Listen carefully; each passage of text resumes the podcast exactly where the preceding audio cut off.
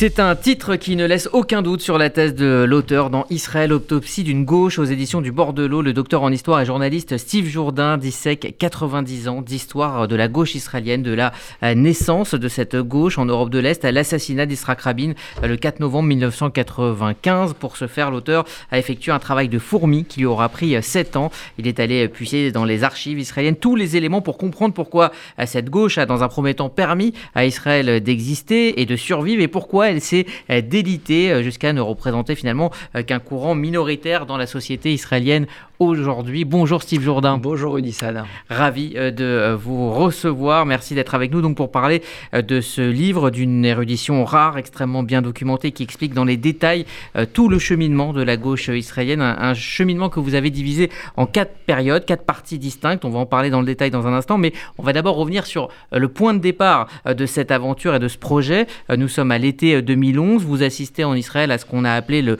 mouvement de la révolte des tentes. Euh, c'est un mouvement social pour protester à l'époque et ça ne faisait que commencer euh, contre l'augmentation du coût de la vie. Euh, c'était à Tel Aviv sur le boulevard Rothschild. Et vous dites qu'à ce moment-là, vous avez souhaité comprendre pourquoi ce modèle socialiste israélien s'est délité. Oui, alors ça part d'un étonnement. Hein. Effectivement, c'est cette révolte des tentes. Elle a vu de France, elle a pas mal euh, étonné, et pas seulement moi, hein, beaucoup d'observateurs. Euh, on voyait Israël depuis l'étranger comme un pays euh, empêtré dans les guerres, un pays empêtré dans, dans tous les problèmes de la colonisation. Et puis, voilà, que jaillit un mouvement euh, social euh, d'une telle ampleur, parce qu'il faut rappeler quand même ce que c'était, hein, ce, mouvement détente. 400 000 personnes euh, au pic du mouvement sur le boulevard Rothschild, et puis c'était pas que Tel Aviv, c'était plein de petites villes différentes en Israël, où les gens alors demandent, demandent la baisse des prix des loyers, la baisse du, prix de la vie et du, Dans un pays de, 8 millions d'habitants, 400 hein, 000 personnes, c'est énorme. C'est énorme, et c'est le plus grand mouvement social de l'histoire d'Israël, si, enfin, à peu, à peu près, parce que dans les années 80, il y avait aussi d'autres euh, mouvements pour la paix où on avait euh, effectivement aussi 400 000 personnes dans la rue. Mais c'est un mouvement donc extrêmement important et qui avait l'air de se mettre dans le pas des, mouvements des indignés espagnols et des mouvements plus généraux comme Occupy Wall Street euh, à, New York et qui donc demande finalement de, de remettre la question sociale au centre du jeu alors qu'on avait l'impression qu'en Israël cette question était complètement complètement disparu depuis plusieurs décennies déjà. Alors vous dites euh, aussi que votre démarche a suscité énormément de curiosité et d'intérêt de la part des Israéliens, le fait que ce soit un Français euh, qui euh, prenne cette initiative de regarder avec son prisme la gauche israélienne et d'enquêter sur cette gauche israélienne. Pourquoi? Euh, c'est pas tellement que c'était moi en fait, c'est-à-dire que c'est n'importe quel Français, n'importe quel Occidental, quand il arrive en, Israël, euh, fait euh, l'expérience d'un, échange un peu particulier avec les Israéliens. Souvent, quand on parle avec des Israéliens, alors quand on maîtrise pas au départ l'hébreu, on parle un peu en anglais, on dit deux trois mots en hébreu, et très vite, quand on arrive aux questions plus politiques, on arrive à ce moment assez bizarre où on se sent finalement assez seul, et vous avez l'Israélien qui vous répond mais non, le conflit israélo-palestinien n'a rien à voir avec les autres conflits. Non, euh, l'histoire de la construction d'Israël n'a rien à voir avec l'histoire de la création d'autres États-nations. Finalement, ici, en Israël, ça n'a rien à voir. Vous n'avez rien compris. Et la situation israélienne, la situation dans la région est tellement particulière que vous pouvez comparer ça à rien. Bon, moi, quand on m'a dit ça au départ, j'étais un peu sceptique. J'ai appris l'hébreu, j'ai rencontré d'autres gens, je me suis plongé dans les archives. Et puis, euh, il y a quand même cette curiosité de que j'avais de dire, bon, Certes, la situation peut être particulière, il y a une singularité évidente, euh, le cas israélien, le cas israélo-palestinien euh, comporte une singularité qu'on ne peut pas dénier, mais j'avais besoin de comprendre et comprendre c'est comparer, donc j'ai essayé de rapprocher un peu ce qui se passait en Israël de ce qui se s'est passé en Europe et en France notamment. Alors je le disais dans ce livre, il y a quatre périodes distinctes. Tout d'abord, celle des origines, une époque euh, qualifiée d'héroïque, celle des pionniers, c'est un peu l'image euh, héroïque d'Israël des débuts que, que l'on a euh, tous, 1905 jusqu'à la création de l'État, 1948. Oui, c'est une longue période. Alors pourquoi héroïque? Effectivement, j'ai intitulé un des chapitres héroïque, mais il faudrait peut-être parler de, plutôt de, romantisme, parce qu'il y a un vrai romantisme dans la démarche des pionniers. Alors, on commence en 1905. Pourquoi 1905 C'est parce que euh, il faut se remettre dans le contexte de l'époque. On est en Russie, on parle de centaines de jeunes juifs qui euh, ont vécu de près la, première révolution euh, contre, contre la, la, Russie tsariste, contre Nicolas II, et qui après 1905 sont extrêmement déçus des réformes trop timides. Ils ont participé à ces réformes. S'ensuit une vague de pogroms qui va durer sur deux ans. On parle de, de centaines de pogroms et beaucoup beaucoup de juifs décident alors de, euh, de quitter, de tout quitter, de partir en Palestine à ce moment-là, en Palestine, pour euh, vivre euh, leur idéal. C'est des jeunes qui sont très romantiques. On parle de 2000 jeunes au total. Parmi eux, on voit David Ben Gurion, Yitzhak Ben Zvi, on voit des poètes comme Brenner, il y aura aussi le penseur Gordon. Et ils partent avec cette idée donc de d'échapper déjà à l'oppression européenne et à l'oppression de tsariste, mais aussi de euh, finalement vivre leur idéal socialiste en tant que juifs. Ils partent donc à partir de 1904 jusqu'à la Première Guerre mondiale, et c'est effectivement, comme vous l'avez dit, c'est la période des pionniers avec les premiers kibbutz qui sont créés et avec finalement euh, la première fondation de l'État d'Israël qui est créée. Euh, alors je raconte ça, effectivement, ça prend ça prend du temps parce que euh, il y a plusieurs mouvements, il y a plusieurs compétitions au sein du mouvement euh, socialiste qui naît. Les conceptions sont pas tout à fait euh, les mêmes d'un courant à un autre, mais c'est une période qui a été vécue comme une période héroïque par tous ces jeunes et qui a été vécue de manière romantique et très particulière. C'est difficilement comparable, là, pour le coup, avec d'autres expériences historiques, Rudy. Donc finalement, euh, les Israéliens qui vous euh, parlaient en 2011 avaient raison sur euh, la particularité de cette création de l'État. Cela dit, il y a un modèle vraiment socialiste, mais aussi il y a le modèle républicain qui, se dessine, il y a une démocratie qui se dessine. Il y a une démocratie qui se dessine avant 48 et un, un modèle alors, socialiste, démocratique, républicain, j'utilise plusieurs termes euh, dans, dans, dans, cet ouvrage. Alors, pourquoi socialiste? Déjà, socialiste parce que euh, il y a euh, une volonté de la part de ces jeunes, euh, de cette deuxième, troisième et ensuite des, des alliades suivantes, de construire, euh, de changer les rapports de production, de changer les rapports de production, de construire une société, de construire une société idéale. Et dans cette société idéale, il y a évidemment la démocratie et, vous l'avez dit, un genre de modèle républicain. Alors, ça n'a rien à voir avec le modèle républicain français il n'y a pas euh, de laïcité comme on l'entend en France, il n'y a pas non plus de modèle fondé sur la raison comme euh, la Troisième République a pu être bâtie, fondée euh, en France. Non, c'est un républicanisme, si vous voulez, qui se base sur une éthique et sur la volonté de créer un citoyen modèle, un citoyen qui participe activement à la construction de la société. D'ailleurs, on voit encore aujourd'hui en Israël des citoyens qui sont encore très engagés, très intéressés par la chose publique. Euh, historiquement, ça s'est incarné en Israël par le, le kibbutz avec des citoyens qui sont inciter à participer aux choses publiques, à s'intéresser à la vie politique.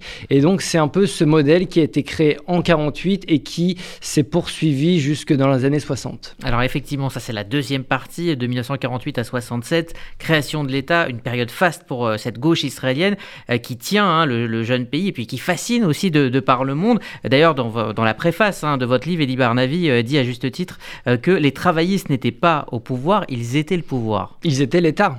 Ils étaient l'État parce que dès, 1949, ils arrivent, euh, le, mouvement travailliste remporte les élections, ils sont ultra majoritaires. À l'époque, euh, Menachem Begin ne, ne, compte pour rien euh, le mouvement du Kherout, le, euh, le, le, futur, le futur Likoud. Euh, c'est-à-dire que c'est une hégémonie qui, qui, qui, qu'on ressent à tous les niveaux de la société. Vous vouliez faire, vous, vouliez faire vous, vous faire soigner, vous alliez dans un dispensaire du mouvement travailliste, vous vouliez faire du sport, vous alliez dans les salles de sport voilà, du, du, mouvement travailliste. Et pareil, quand vous vouliez voir un spectacle, quand vous vouliez aller sortir un peu plus tard au cinéma, eh bien, tout avait lieu au sein du mouvement travailliste. On est dans le mouvement travailliste et on meurt au sein du mouvement travailliste. C'est une contre-culture qui irrigue toute la société, israélienne, au moins jusque dans les années 70-80. Euh, et vous dites d'ailleurs que euh, sans ce socialisme originel qui a construit le pays, sans ce souffle, eh bien, Israël n'aurait pas subsisté dans ses premières années. C'est vrai que c'est une question, euh, c'est une question que je me suis posée. Comment, comment une société qui a vécu une double guerre, donc 48, 47, 48 48, une société euh, qui se veut démocratique et qui ensuite euh, a vécu une grave crise économique, puis a vu sa population doubler en trois ans entre 48 et 51, comment une telle société démocratique a pu subsister alors qu'elle n'était même pas vraiment née? Euh, Ma réponse à ça, c'est de dire qu'effectivement, grâce au mouvement travailliste, grâce à la philosophie travailliste, eh bien, une certaine cohésion de la société a été possible. Cette cohésion, elle a été rendue possible par un moule travailliste qui a permis euh, euh, finalement euh, aux gens qui arrivaient, aux immigrants qui arrivaient, de s'intégrer très rapidement. Vous arrivez, Rudy Saada, en Israël à l'époque, toujours aujourd'hui, vous devez changer de nom, vous devez apprendre un nom, vous devez apprendre une langue, vous arrêtez de parler yiddish, vous arrêtez de parler le, français. ça, se passe comme ça. Ensuite, effectivement, les, dirigeants travaillistes ont essayé de garder cette cohésion en limitant les inégalités sociales et puis enfin en créant une sorte de philosophie de vertu sioniste socialiste de vertu travailliste qui fait que voilà, vous devez participer, vous avez cet impératif de participer aux affaires de la société. Mais euh, cette, ce, souffle va euh, euh, s'effriter au, fur et à mesure des années. c'est la troisième période que vous décrivez, à partir du milieu des années 60 jusqu'à la perte de pouvoir de la gauche en 77, l'arrivée du Likoud au pouvoir, ce qui était totalement impensable une dizaine d'années auparavant. Vous dites que c'est une décennie de libéralisation de la société, mais aussi justement de cette perte d'esprit pionnier du début et de cet idéal collectiviste qui, s'effrite alors il faut relativiser parce que c'est un peu ce qui se passe aussi dans d'autres pays du monde. Euh, le, mythe de l'ouvrier à venir de l'humanité euh, se passe, enfin se produit, la, fin de ce, mythe de l'ouvrier euh, modèle du monde se produit aussi en Israël, ça se produit avec la fin du modèle du pionnier.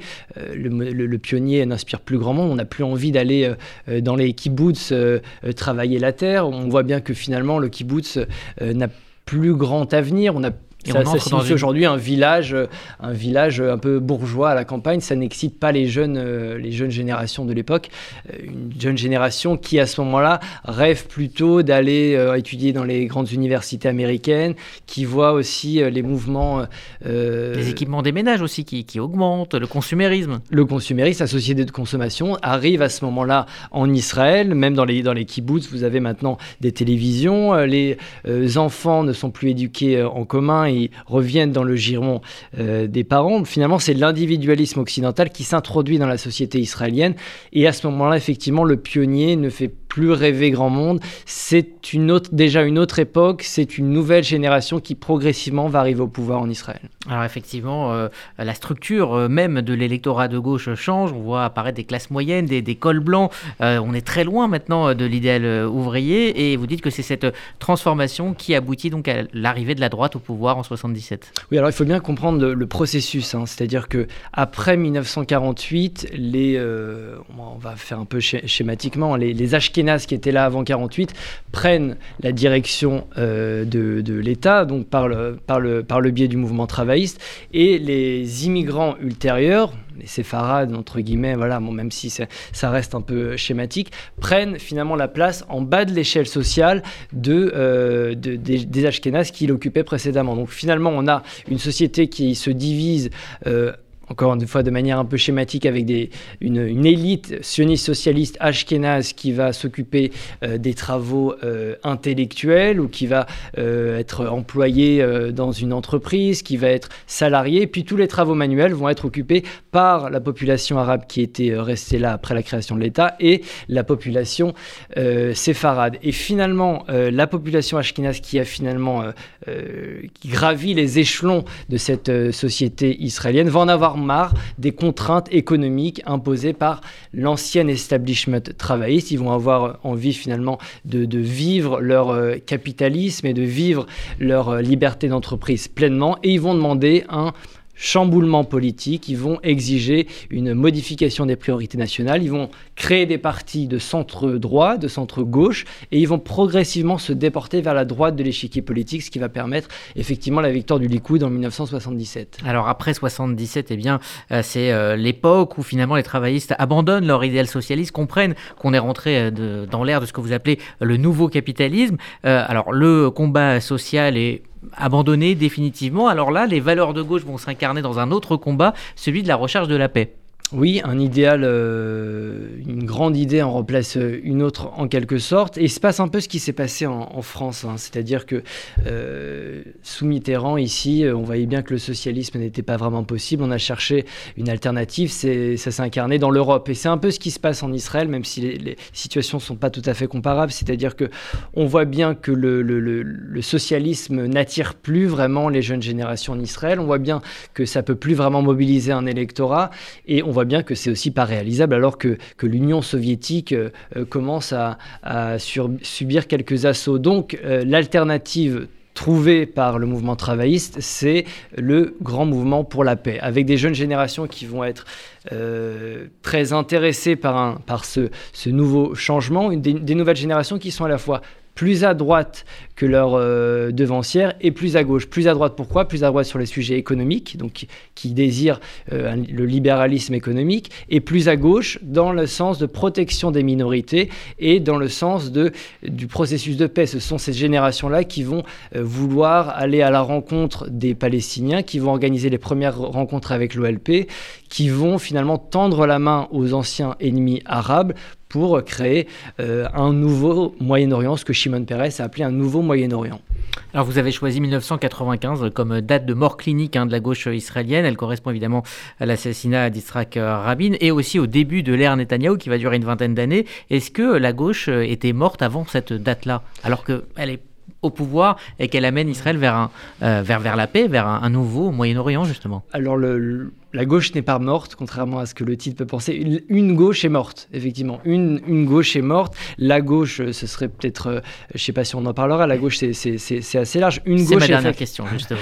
ah bah, on, y viendra alors, mais, mais, une gauche est effectivement morte avec euh, l'assassinat d'Yitzhak Rabin. C'est une gauche, alors c'est quelle gauche? C'est la gauche du, du général Igal Alon, c'est la gauche de la génération des Sabras, celle qui a combattu en 48 pendant, pendant l'indépendance, c'est une gauche qui finalement, euh, c'est une génération, là encore une fois, c'est euh, cette génération, c'est la première génération qui est née en Palestine, qui est née en Israël, qui a combattu. C'est une génération qui, euh, était finalement assez homogène. Hein. C'est une génération qui refusait la politique, qui refusait les, le colloque, entre guillemets, c'est-à-dire que c'était des gens qui préféraient le, le, faire au dire, qui considéraient que les politiciens étaient des, des beaux parleurs. Et encore aujourd'hui, on voit ça euh, chez les Israéliens, cet, cet aspect très, euh, euh, voilà, nous on fait, il y, a ceux qui, il y a ceux qui parlent, il y a ceux qui font. Nous, on est là pour faire. Et ça, c'est très présent dans la culture israélienne en général, mais surtout sur chez cette deuxième génération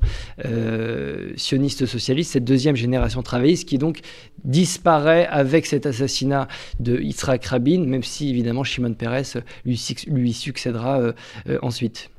Alors justement, ce sera ma dernière question. Euh, aujourd'hui, la gauche euh, est revenue au pouvoir dans la dernière Knesset. Alors dans les détails, ça fait 7 sièges pour les travailler, 6 pour le Meretz. Euh, les ministres de gauche sont désormais ceux et celles qui s'occupent des questions sociales. Je pense par exemple au ministre de la Santé issu du Meretz, Nitzan. Est-ce que justement ce n'est pas un retour déjà aux sources de la gauche pour euh, donc la gauche israélienne, mais même un retour tout simplement de la gauche.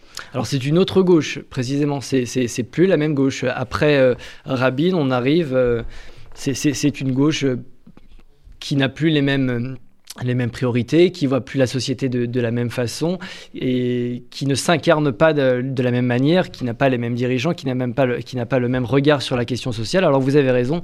Aujourd'hui, certains euh, euh, députés ou certains ministres peuvent euh, peuvent tenir la comparaison, mais faut peut-être voir déjà en termes euh, euh, quantitatifs. 1965, euh, l'élection à la Knesset de 1965, vous avez 63 députés du mouvement travailliste sur 120. 63 vous avez la majorité. Une majorité. Voilà. Aujourd'hui, il y a une petite dizaine, effectivement, de, députés qui se revendiquent de la gauche, mais voilà, ça n'a absolument rien à voir. Et puis, même en, dehors de, de, cette comparaison quantitative, il faut voir aussi de manière alors pas qualitative, mais il faut voir aussi euh, dans les têtes euh, ce que ça représente. Vous avez euh, quelques députés, quelques ministres qui font des interventions aujourd'hui dans les médias israéliens, mais avant, toute la société était organisée autour des débats, des idées qui tournaient, enfin qui, circulaient au sein du mouvement travail. C'est-à-dire que c'était une société qui était le mouvement travail, c'était tellement hégémonique